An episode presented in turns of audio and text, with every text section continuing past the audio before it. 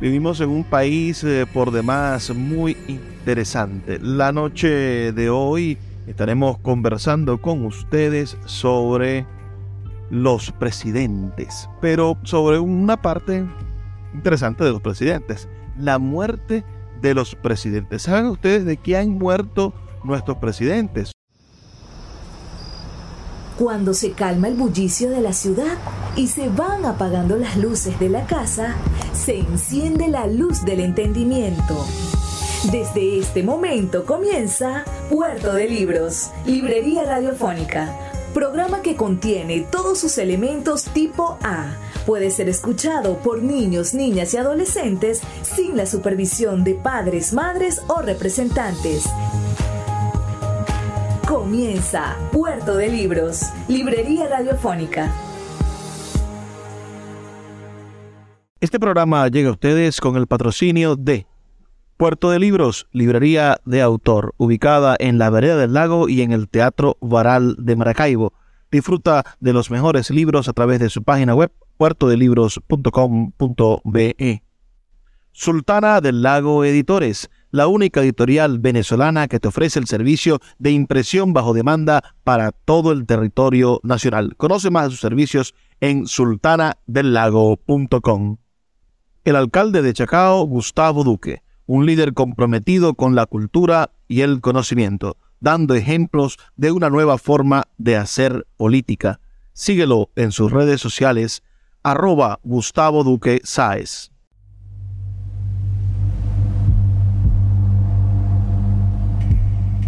Bienvenidos a Puerto de Libros, Librería Radiofónica. Les habla Luis Peroso Cervantes, quien de lunes a viernes de 9 a 10 de la noche trae parte de este espacio a través de la Red Nacional de Emisoras Radio Fe y Alegría, 23 emisoras conectadas para llegar a sus hogares con buenos libros, con buena literatura y de vez en cuando con temas interesantes sobre nuestro maravilloso y extraño país. Vivimos en un país eh, por demás muy interesante. La noche de hoy estaremos conversando con ustedes sobre los presidentes, pero sobre una parte interesante de los presidentes, la muerte de los presidentes. ¿Saben ustedes de qué han muerto nuestros presidentes? Comencemos por decir que Venezuela es un país con una historia presidencial limitada. Hemos tenido solamente 49 presidentes en toda nuestra historia nacional. Desde que nos conformamos como república por allá por el año 1911 con la declaración de independencia que se hizo el 5 de julio y se firmó el acta de independencia el 6 de julio de 1811. En esa en esa primera, ese primer Congreso Nacional del año 1811, del 2 de marzo de 1811, se instala el primer Congreso Nacional de Venezuela y allí se crea el primer triunvirato y tenemos al primer presidente de Venezuela, Cristóbal Mendoza. Y desde ese momento hasta la actualidad, bueno, hemos tenido 49 presidentes, 49 presidentes de los cuales 48 ya están muertos.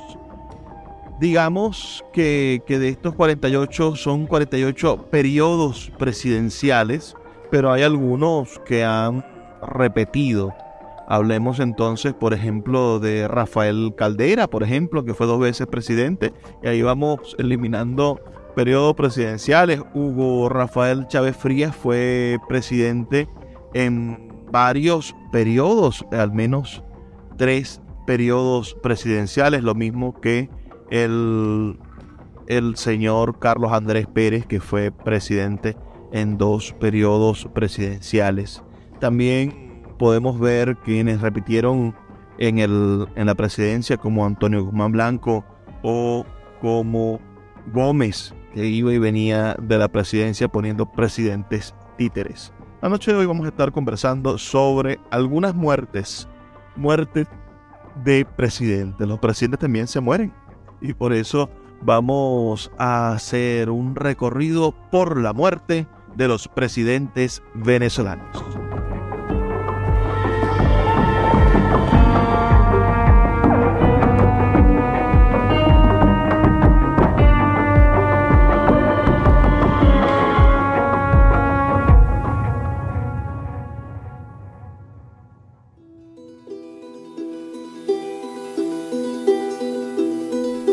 Comencemos por el primer presidente, ¿les parece? Vamos a comenzar por el señor Cristóbal Mendoza, este, este interesante hombre de nuestra historia nacional. ¿Saben ustedes algo de este presidente de Venezuela?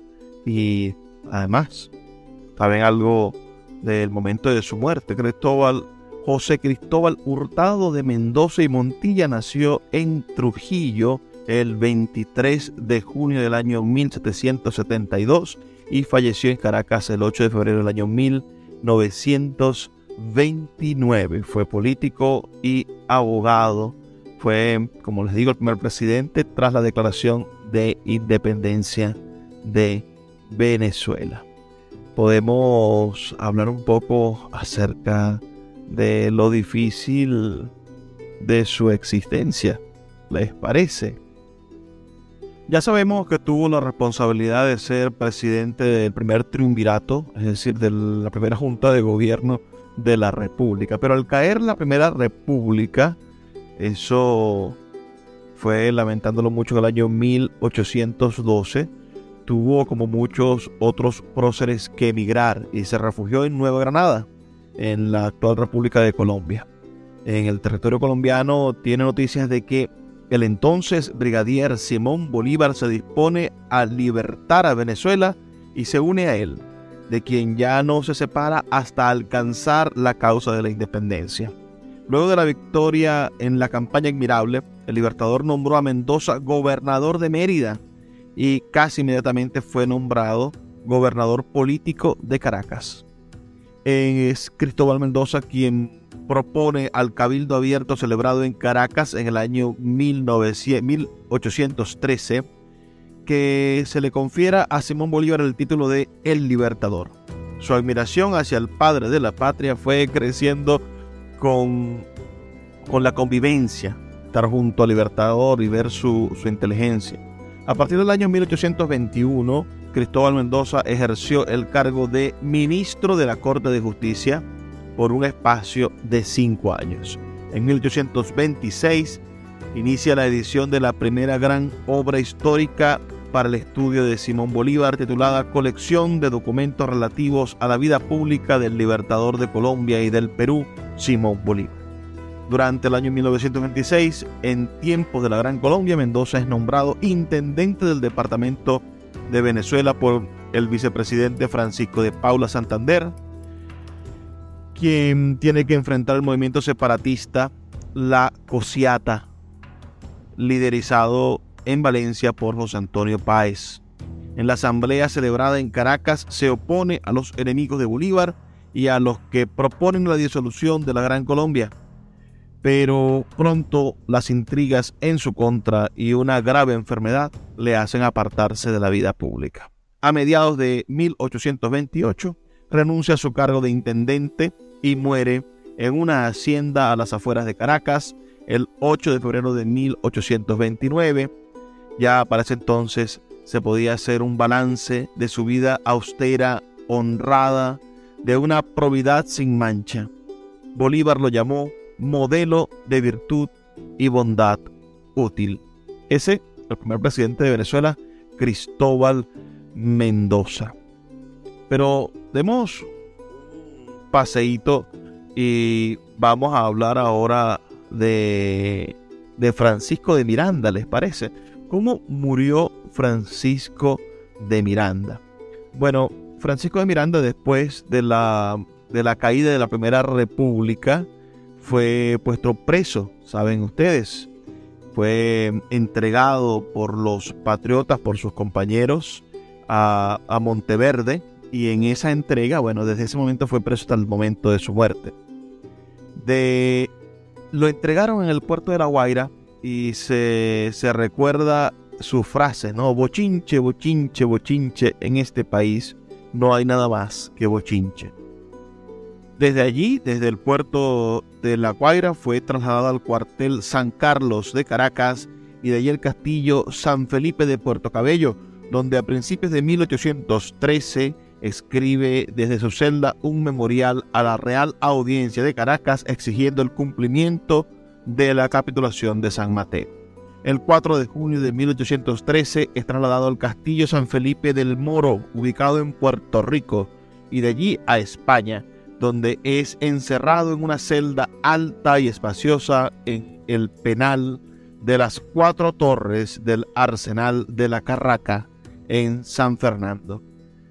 Allí solo recibió pocas noticias y ayuda de algunos amigos. Miranda planea escapar hacia Gibraltar, pero un ataque cerebrovascular frustra sus planes y muere a los 66 años de edad el 14 de julio de 1816. El gran Miranda en la Carraca, esa, esa obra de Arturo Michelena, dibuja de alguna manera la muerte de el gran, grandísimo Francisco de Miranda. Después, otro presidente destacado, por supuesto, fue Simón Bolívar. Todos sabemos la terrible suerte del libertador Simón Bolívar, que falleciese un 17 de diciembre del año 1830. Su muerte, sin duda, una de las muertes más simbólicas de la historia venezolana, de la historia latinoamericana, posiblemente de la historia mundial. Hay sin duda también detrás de esa muerte muchísimas uh, diferencias de ideas, ¿no? Hay algunos que plantean que el libertador fue envenenado. El libertador en su en su lecho de muerte el, fue en la Quinta San Pedro Alejandrino, al sur occidente de Santa Marta. Allí llegó el 6 de diciembre de ese año 1830 y padeció sus últimos 11 días en esa, en esa quinta. Momentos de lucidez le permitieron dictar su testamento y su última proclama, donde Bolívar, ya sabiendo que la muerte lo estaba llamando, dijo, si mi muerte contribuye a que cesen los partidos y se consolide la unión, yo bajaré tranquilo al sepulcro. Tenía 47 años de edad a la una y tres minutos de la tarde murió el sol de Colombia, decía el comunicado oficial. Antes de morir se le atribuye la frase, hemos arado en el mar. Pero la investigación histórica actual señala que no se conserva un documento que lo atestigue y que, en forma, todo el que sirve a una revolución ara en el mar, parece ser una, una frase perteneciente a una carta del libertador. El 24 de diciembre de ese 1830, el secretario general de la Comandancia de Santa Marta escribió un relato de los hechos sucedidos luego de la muerte de Bolívar, informando que su cadáver fue trasladado al edificio de la aduana. Allí, Reverén practicó la autopsia, extrajo sus órganos para guardarlos en recipientes y el cuerpo de Bolívar fue embalsamado. Eh, Reverend estableció sin lugar a dudas que la causa de la muerte fue tisis tuberculosa, derivada de un catarro pulmonar mal curado que se convirtió en crónico. Luego se realizó en el mismo lugar el velorio del cuerpo, vestido con insignias militares, durante dos días, con la presencia masiva de la población siendo enterrado el día 20 de diciembre. El entierro se realizó con un desfile militar hasta la Catedral de Santa Marta, donde fue enterrado sin presencia del obispo. Los datos sobre los últimos días de Bolívar fueron tomados del libro que sobre su muerte publicó Reverend en 1866 en París titulado La última enfermedad, los últimos momentos y los funerales de Simón Bolívar, libertador de Colombia y del Perú, donde detalla la evolución de la salud de Bolívar en sus últimos días, su muerte, su autopsia y entierro. Ese es quizás, como, como decía el comunicado, ¿no?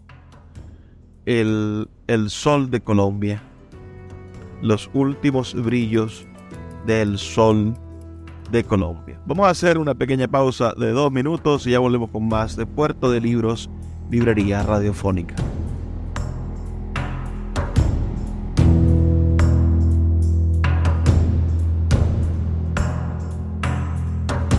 Escuchas Puerto de Libros con el poeta Luis Peroso Cervantes. Síguenos en Twitter e Instagram como arroba Librería Radio. Seguimos siendo la referencia cultural de Venezuela. Nuestro teatro municipal, Cultura Chacao, la orquesta municipal estuvieron durante todo el año recorriendo el municipio y en nuestra sede del teatro presentando las mejores obras y los mejores eventos del país. También tuvimos nocturneando, recorrimos todo Chacao con una de las mejores actividades que se hacen en el país, donde se mezclan los comercios con los vecinos y las miles de personas que nos visitan. También tuvimos muchos conciertos, actividades deportivas mezcladas con lo cultural, haciendo de Chacao esa referencia, esa referencia segura donde todo el mundo quiere venir a divertirse con la tranquilidad y seguridad de estar en el mejor municipio de Venezuela. El poeta Luis Peroso Cervantes le acompaña en Puerto de Libros, Librería Radiofónica, por Radio Fe y Alegría, con todas las voces.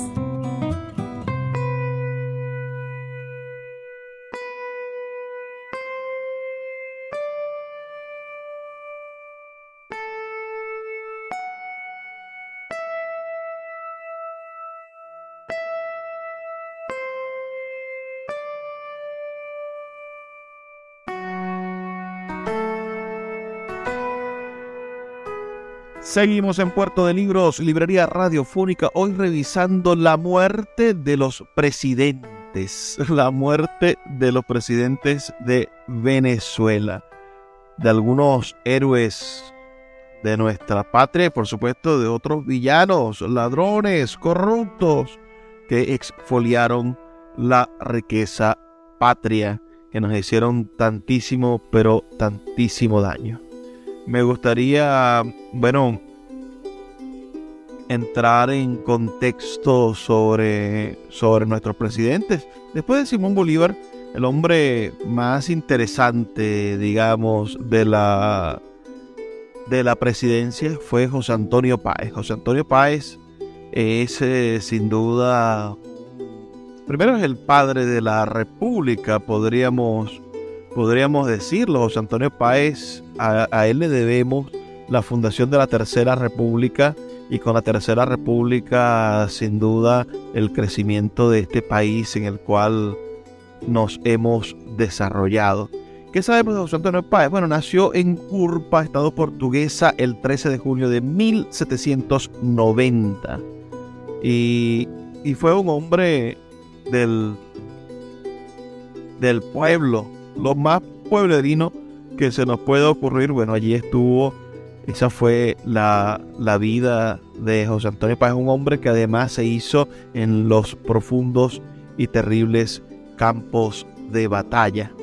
Pero, ¿qué pasó con, con José Antonio Páez? Tuvo varios exilios, tuvo diferentes periodos gubernamentales, participó por supuesto en la COSIATE, posteriormente en la definición del, del gobierno de, Venezuela. Fue presidente en varias, en varias ocasiones. Fue presidente en el periodo número 5 de esta hegemonía ah, de, de mandatario. Tuvo una administración entre el año 1829 y 1830.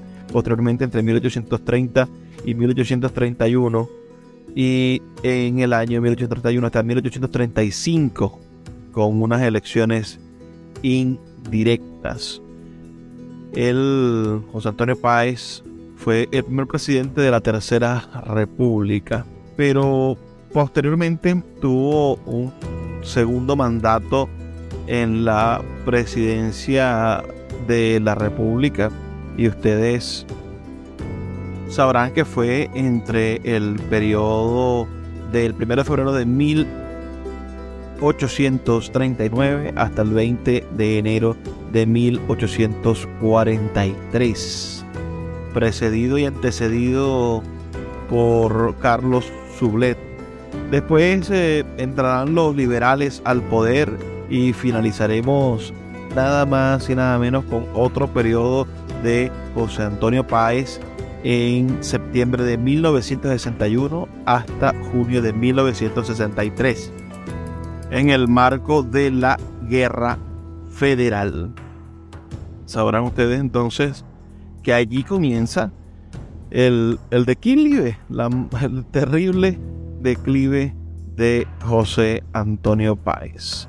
Esta guerra federal, bueno, se, es sin duda uno de los episodios más tristes de nuestra historia venezolana y, y termina en el año 1963 con la firma del Tratado de Coche, donde José Antonio Páez se rinde.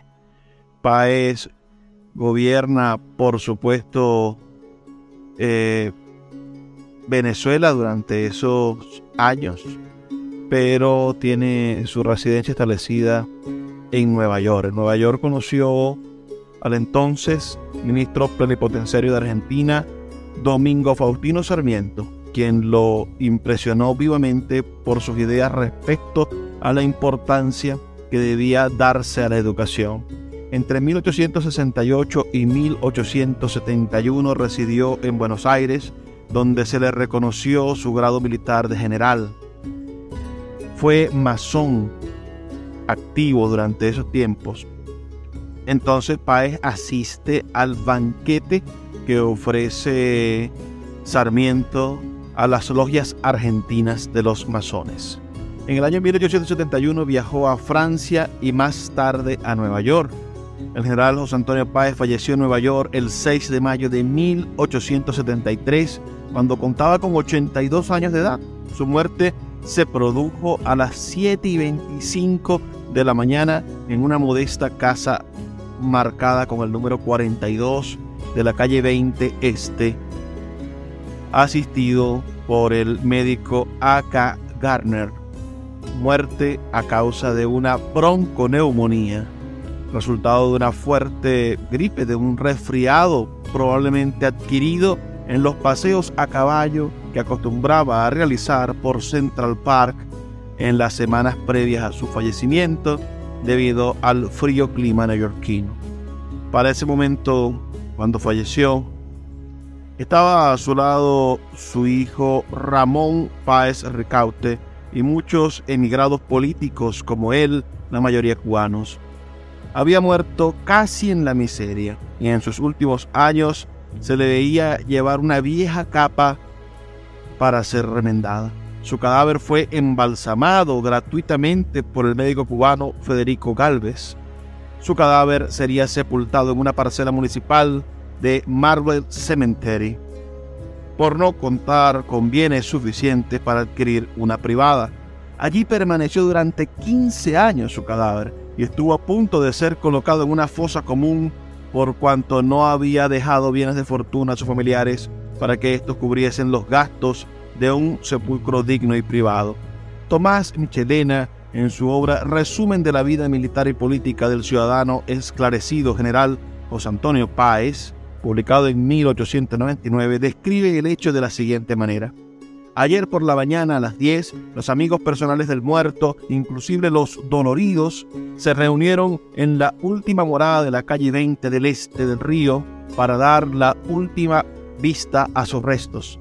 A las 10 y 4 salió el féretro entre las lágrimas de los dolientes y fue colocado en un sencillo carruaje tirado por dos caballos. Sobre el féretro habían dos banderas americanas, una de las cuales, hecha de seda y terciopelo y hermosamente bordada en plata y oro, había sido presentada por el propio general al mayor A. E. P. Green, quien comandaba la tropa que escoltó al caudillo al buque que lo llevó a Venezuela. En la primera partida de esa ciudad a su patria, el carruaje y el acompañamiento compuesto por una docena de coches llegaron a la iglesia católica romana de Esteban a las diez y media de la mañana. Ya a esa hora estaba llena la hermosa iglesia por todas partes. El féretro fue llevado a pie del presbítero y colocado sobre unas andas a cuyos lados había seis candelabros con velas encendidas.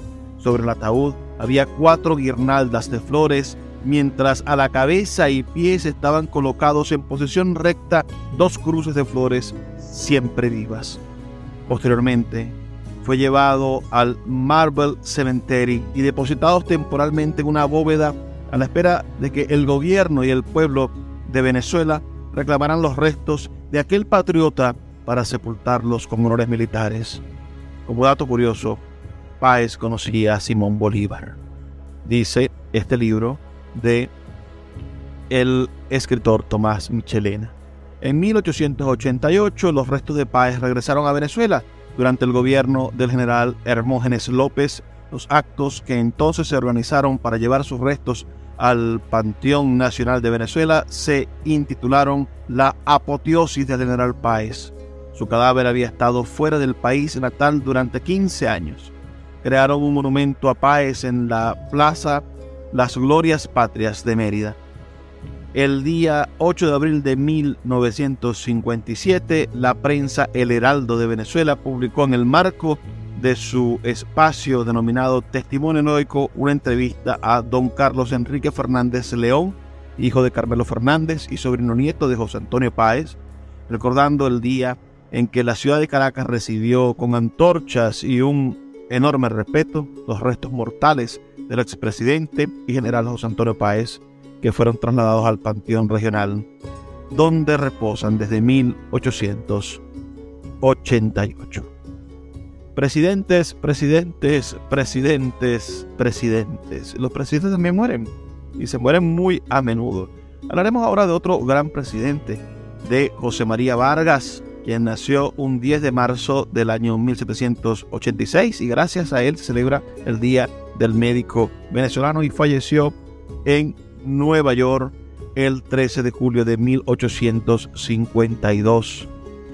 Su presidencia fue bastante notable, fue el primer civil presidente de Venezuela, pero lamentándolo mucho, fue derrocado el 8 de julio de 1835 estalló la Revolución de las Reformas, dirigida por Santiago Mariño y Pedro Carujo, y con esto, bueno, lo sacaron del poder.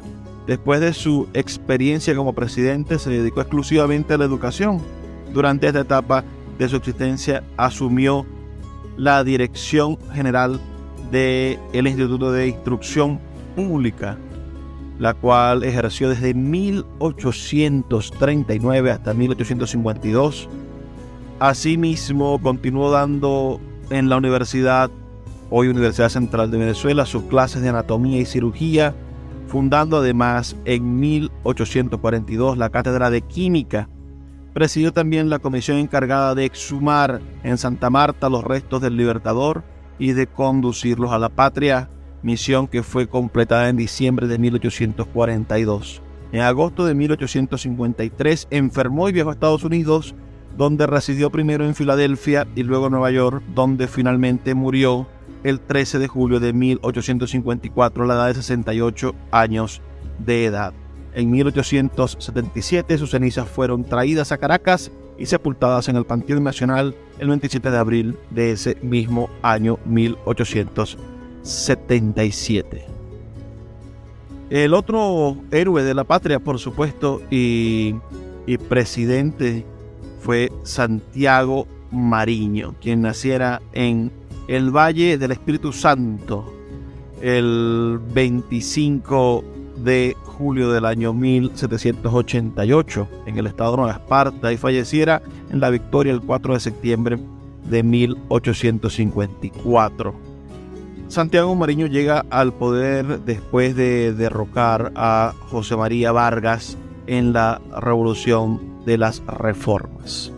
También participó y recibió la dirección del ejército de manos de el general José Tadeo Monagas en el año 1848. Esto derivó en el fusilamiento del Congreso por parte de Monagas, un suceso terrible de este país también. En el año 1853 fue reducido a prisión por su participación en la llamada Revolución de Mayo, una serie de acontecimientos revolucionarios ocurridos en entre el 24 y 25 de mayo de 1848. Después de eso, los últimos años de su vida los pasó en su residencia en La Victoria, retirado de las actividades públicas y políticas. Sus restos reposan en el Panteón Nacional desde el 29 de enero de 1877. Falleció, como les digo, en 1854. Ese fue Santiago Amarillo. Vamos a hacer una pequeña pausa de dos minutos y ya volvemos con más de estos presidentes muertos en Puerto de Libros, Librería Radiofónica.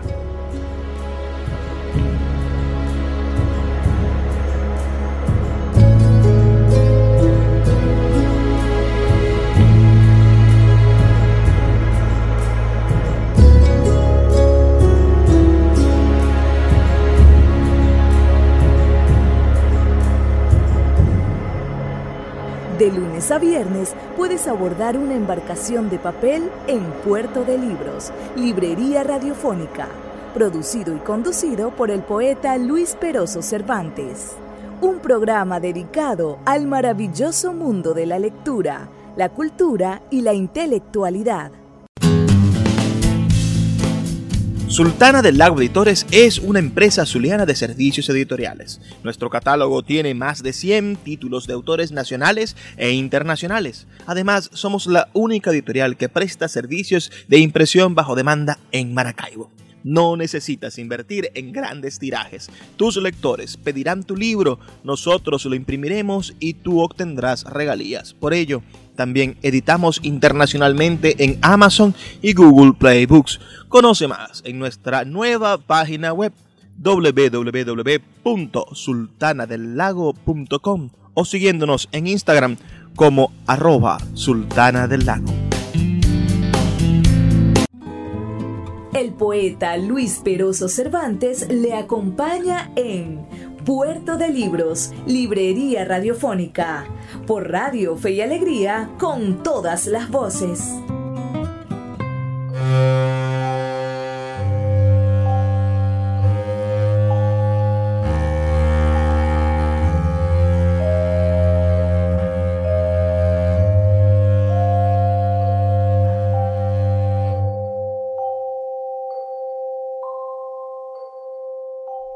Seguimos en Puerto de Libros, Librería Radiofónica, revisando la muerte de los presidentes de la República. Otro hombre que fue presidente en varias ocasiones.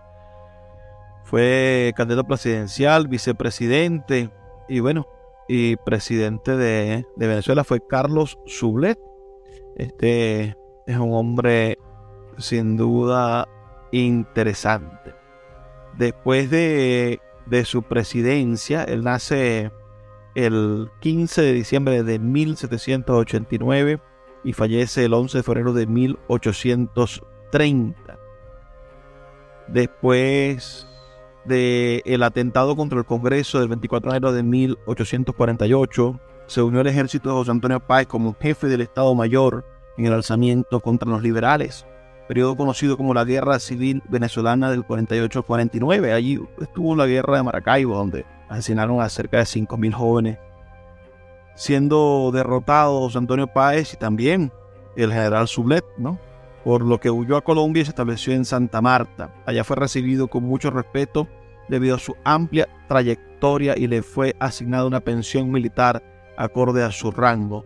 En 1858 recibió el llamado del presidente Julián Castro, quien lo invitó a regresar al país y lo nombró en 1858 como jefe de operaciones de la provincia de Caracas el 17 de julio y embajador plenipotenciario en esta gestión puso término al conflicto diplomático con Francia e Inglaterra, mejor conocido como el Protocolo Urrutia. El 24 de febrero de 1859, en virtud del gran trabajo realizado como embajador plenipotenciario, fue nombrado ministro de Relaciones Exteriores. El 4 de abril de ese mismo año fue nombrado como director de la Guerra para el Occidente hasta mayo de ese año, siendo limitado por problemas de salud. Fue masón en el grado 33 y ejerció el cargo de Supremo Gran Consejo entre 1850 y 1865. En 1860 fue nombrado senador de la provincia de Caracas y luego ejerció funciones como secretario de Estado y ministro de Guerra durante los gobiernos provisionales de Pedro Gual. Fue nombrado general en jefe por el mariscal Juan Cristóstomo Falcón en 1863, a pesar de que estuvo apartado unos años de la vida pública y volvió a mediados de los 80, estuvo colaborando como asesor durante distintos gobiernos, finalizando su actividad durante los llamados gobiernos azules. Su último cargo fue en 1869 como secretario de Estado del general y entonces presidente José Ruperto Monagas, cargo ejercido hasta octubre de ese año 1869. Murió el primero de febrero de 1870 a los 80 años de edad en la ciudad de Caracas. Sus restos fueron trasladados al Panteón Nacional el 7 de febrero de, 1800, de 1970, 100 años después. Carlos Sublet fue sin duda uno de los más grandes e importantes próceres y héroes de la independencia de Venezuela, participando en grandes batallas, obteniendo importantes triunfos, ganando la confianza y el respeto de los principales comandantes y dirigentes de la guerra de independencia como Simón Bolívar, Francisco de Miranda, José Félix Rivas, José Antonio, Antonio José de Sucre y Rafael Urdaneta. Como político tuvo aciertos y desaciertos, sin embargo, siempre será recordado presidente eficiente, con excelentes diplomáticos. Ese fue Carlos Zulet. Después de Carlos Zulet hay que revisar muy bien esta historia porque vienen los monagas, personajes interesantísimos de la historia venezolana y yo creo que merecen una clase aparte. Me gustaría dedicarle a ese periodo de los monagas, a esa oligarquía de los monagas un tiempo justo y necesario para poder hablar de, de esos hombres. Pero quizás el más destacado de todos es José Gregorio Monagas, quien promulgó la abolición de la esclavitud. Él nació un 4 de mayo de 1795. Fue presidente entre el periodo, entre los dos periodos de su hermano José Tadeo Monagas. Este, este fue un hombre bastante interesante, digamos, carácter diferente al de su hermano José Tadeo Moragas, quien, quien fue un personaje que hasta el momento de su muerte estuvo echándole página al país. El, el 24 de marzo de 1854 se hizo eco de una de las viejas aspiraciones de Simón Bolívar y concedió la libertad a todos los esclavos. Cuando llegó al poder Julián Castro y acabó con la hegemonía de los monagas, José Gregorio Monagas fue enviado a prisión al castillo de San Carlos en el estado Zulia, donde se enfermó gravemente. Al trasladarlo a Maracaibo, murió en el muelle de la ciudad un 15 de julio del año 1858. Ese fue José Gregorio Monagas. Su hermano José Tadeo Monagas nació en Maturín el 28 de octubre de 1784 y falleció el 18 de noviembre de 1868. Bueno, su vida es gigantesca, pero si nos vamos al final de su vida, en 1867, un año antes de su muerte, regresa a Venezuela con la edad de 83 años A su retorno fue el máximo dirigente de la llamada Revolución Azul, a través de la cual dirigió a un grupo de liberales y conservadores que se oponían al presidente Juan Crisóstomo Falcón. Este grupo, conocido como los Rebeldes Azules, derrocó a Manuel Ezequiel Brusal, quien era sucesor interino de Juan Crisóstomo Falcón. Con su ejército ocupó la ciudad de Caracas mediante un reñido combate en junio de 1868. El 27 de junio de 1868, José Tadeo Monagas, en su carácter general en jefe de los ejércitos de la Revolución, dictó un decreto reorganizando la Administración Ejecutiva General y el 30 de junio dicta un nuevo decreto declarando vigente la Constitución Federal de 1864. Durante este periodo ejerció el poder indirectamente, ya que designó un gabinete que eligió entre sus miembros también nombró una comisión para que se escogiera un presidente provisional, resultando escogido Guillermo Tel Villegas, mientras que él siguió estando a cargo del Comando General del Ejército. Convocó a, las elecciones para designar a un nuevo presidente de la República, inscribiendo su candidatura. Sin embargo, en medio del proceso electoral murió debido a una pulmonía en Caracas el 18 de noviembre de 1868 fue sucedido por su hijo José Ruperto Monagas, el cual duraría muy poco tiempo en el poder.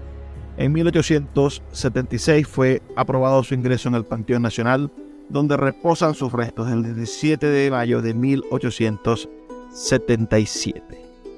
Estos benditos hombres de revolución. Su hijo José Ruperto Monagas llegó al poder tras la, el triunfo de la Revolución Azul. Nació en el año 1831 en Aragua, hijo de José Tadeo Monagas, como acabamos de decir. Tras la muerte de José Tadeo Monagas, hubo una pugna entre sus dos herederos, los generales José Ruperto y Domingo Monagas, el hijo y sobrino del el general fallecido.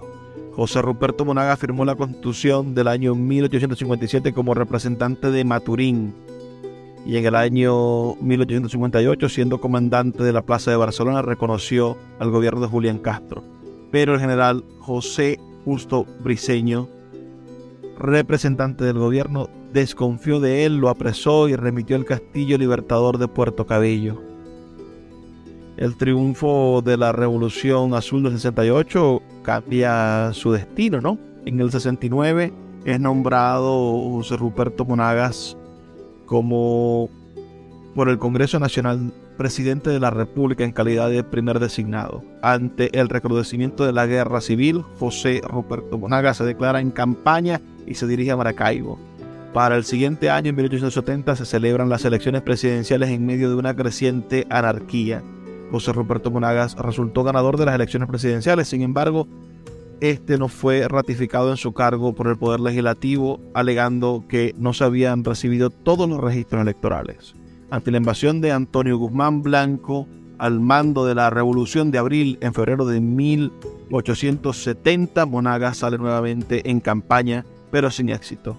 Como jefe del ejército y fallido como candidato presidencial, José Ruperto Monagas firma la rendición del gobierno y se retira de la vida. Murió en Aragua de Barcelona, en el estado de Anzuategui, el 12 de junio de 1880. Retirado y derrotado. Qué cosa tan, tan interesante poder estudiar la muerte de todos estos presidentes. Deberíamos revisar a Juan Crisóstomo Falcón, su muerte también interesante. Fue presidente breve tiempo después de el triunfo de la revolución y de la guerra federal que, que encabezó.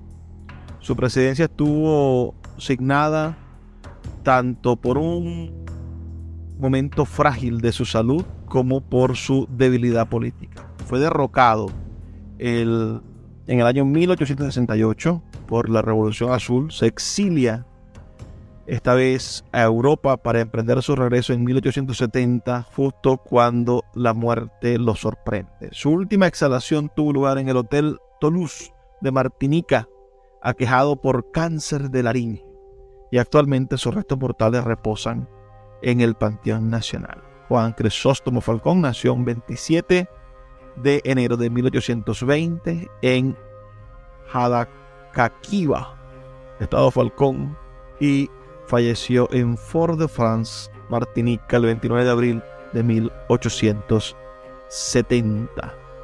¿Qué les parece la muerte de estos interesantes presidentes?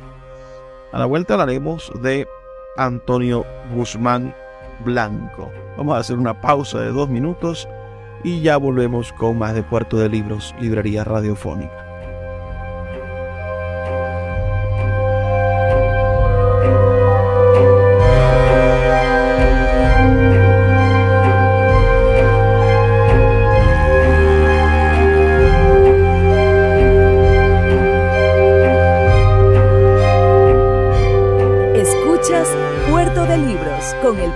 Luis Peroso Cervantes. Síguenos en Twitter e Instagram como arroba Librería Radio. Puerto de Libros, librería de autor, la librería que estás buscando. Te invita a visitar sus dos sedes, en el Teatro Varal de Maracaibo y en la Vereda del Lago. Dos cautivadores espacios donde podrás entrar en contacto con la literatura, con el arte, con todos los conocimientos de la humanidad a través del instrumento maravilloso que es el libro. Abiertos de lunes a domingo. Consulta sus redes sociales arroba puerto de libros o su página web www.puertodelibros.com.be donde encontrarás la tienda virtual más grande de libros de Venezuela. Puerto de Libros, librería de autor, la librería que estás buscando. El poeta Luis Peroso Cervantes le acompaña en Puerto de Libros, Librería Radiofónica, por Radio Fe y Alegría, con todas las voces.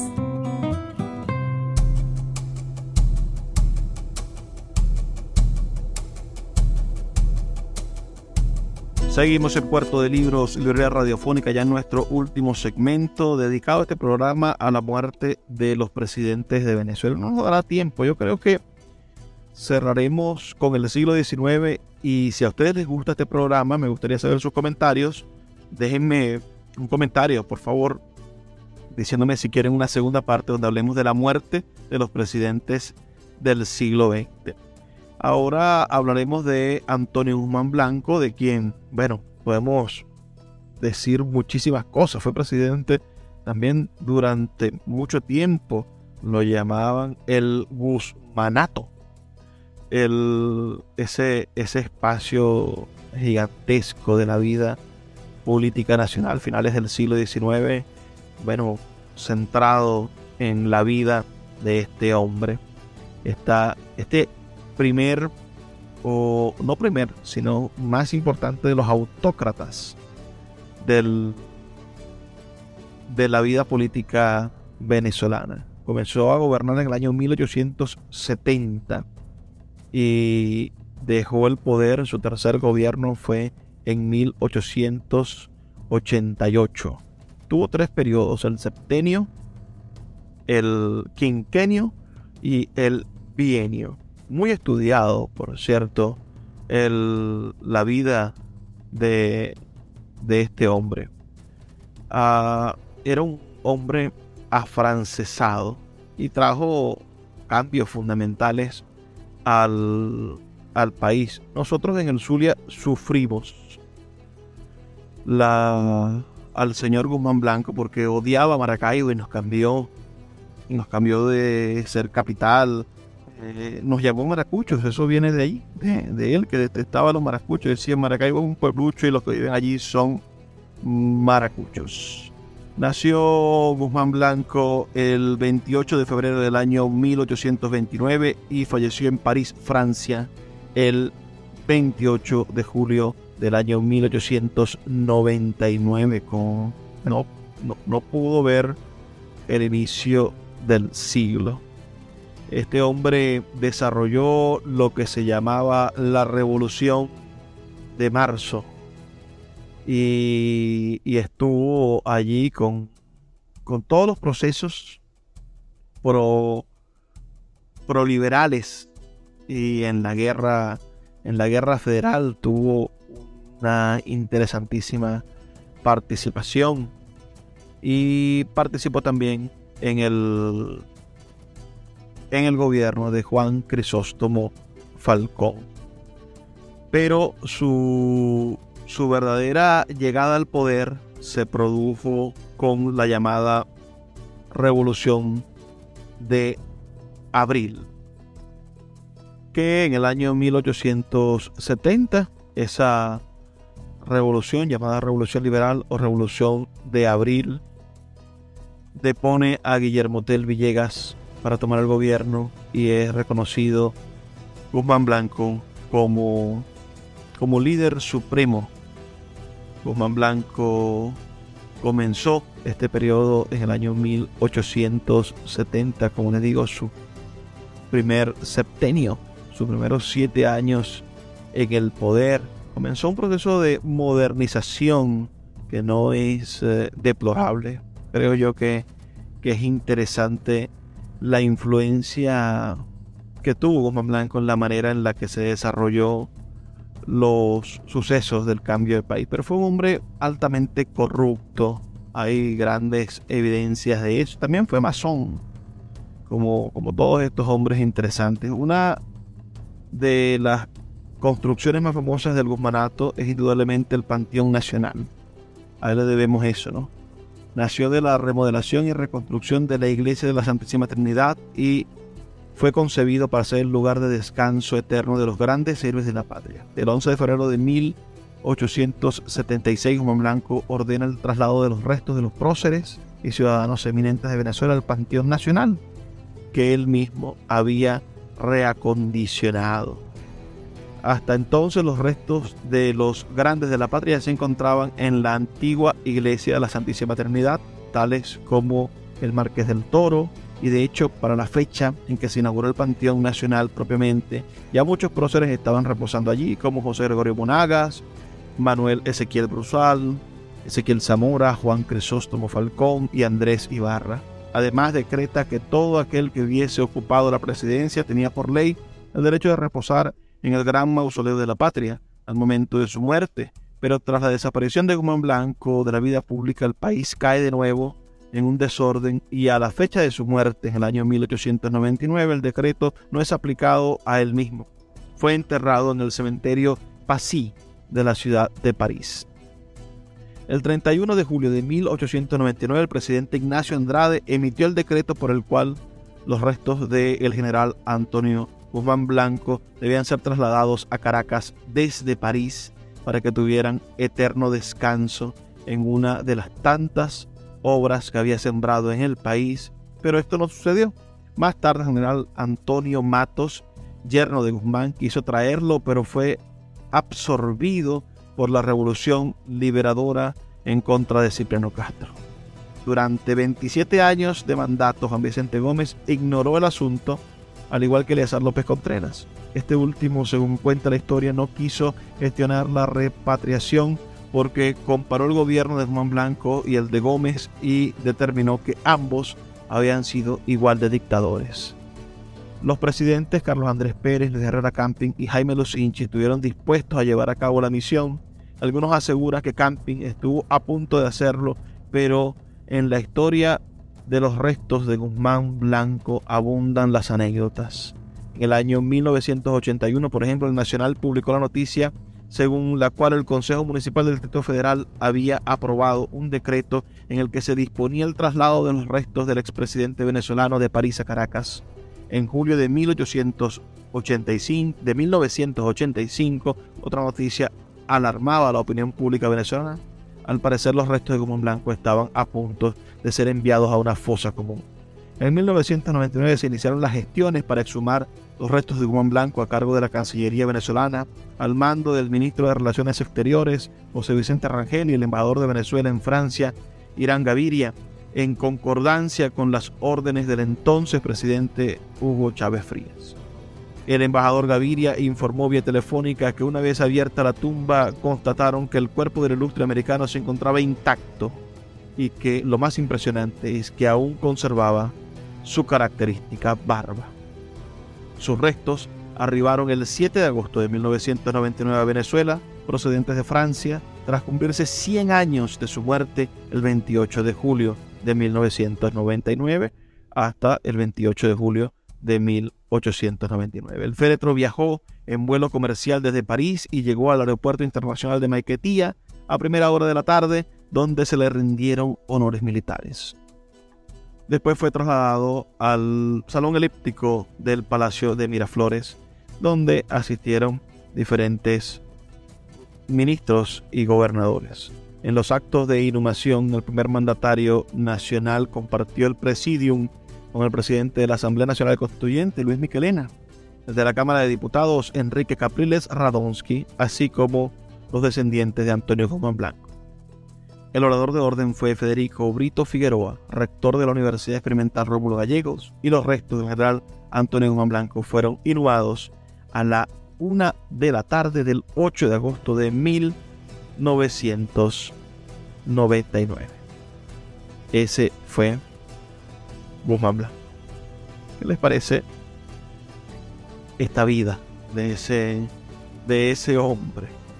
Nos quedan, por supuesto, un montón de presidentes fuera de esto. Sería muy interesante hablar, por supuesto, de la muerte de Rafael Caldera o hablar sobre la muerte de, de un hombre tan interesante como lo fue Carlos Andrés Pérez. La muerte de Marcos Pérez Jiménez es sin duda muy interesante y sería maravilloso poder conversar sobre esa trascendencia. También la muerte casi poética, lo digo porque es eh, sin duda una muerte terrible. Su esposa estaba enferma. Me refiero al, al presidente Raúl Leoni o toda la verdad sobre el asesinato de Delgado Chalbó. También sería interesante discutir sobre la muerte de Jaime Losinchi y por supuesto la muerte de el presidente López Contreras o el presidente Medina Narita. Todo esto lo vamos a dejar para una próxima para un próximo programa. Si ustedes lo quieren, escríbanme al 0424 672 3597 0424 672 3597 Después de, Guzmán Blanco, hubo otros líderes interesantes. Sería interesante revisar la muerte de un hombre como Raimundo Androesa Palacio. Vuelve otra vez un civil al poder en Venezuela. Este, este hombre, después de, de su presidencia, él nació un 6 de febrero del año 1846 y falleció un 17 de agosto del año 1900. Después de, su estancia en la presidencia de la República entre 1890 y 1892, bueno, se vio interrumpida su presidencia con la llegada de una revolución, la revolución de Joaquín Crespo, llamada la revolución legalista. Andresa Palacio renunció el 17 de junio de 1892, entregando el mando a Guillermo Tel Villegas, quien ejercía el cargo de presidente del Consejo Federal. Partió al exilio con su familia a la isla de Martinica y luego se estableció en París durante seis años. Regresó a Venezuela para enterarse de la muerte de Crespo en 1898 en el primer gabinete del general Cipriano Castro ejerció nuevamente como ministro de Relaciones Exteriores. En los últimos años de su vida sufrió de hipertensión y diabetes. En la noche del 17 de agosto de, 1800, de 1900, después de regresar de un viaje en tren desde el pueblo de Petare, Andrés Palacio falleció en Caracas a los 54 años de edad. El presidente Castro le hizo un funeral de Estado con honores correspondientes. Sus restos se encuentran en el cementerio general del sur. Como curiosidad, Raimundo Dureza Palacios también fue masón y llegó al grado 33 y ejerció como canciller en el Supremo Consejo Confederado de Masonería. ¿Qué les parece? Hay un signo característico en ese siglo XIX con los masones. Con esto cierro, esperando sus comentarios al 0424-672-3597 o nuestras redes sociales arroba librería radio en Twitter y en Instagram. Ojalá podamos encontrarnos pronto con la segunda parte de este trabajo sobre la muerte de los presidentes venezolanos. Les recuerdo que estamos aquí de lunes a viernes por la Red Nacional de Emisoras Radio Fe y Alegría y les habló Luis Peroso Cervantes. Por favor, sean felices, lean poesía.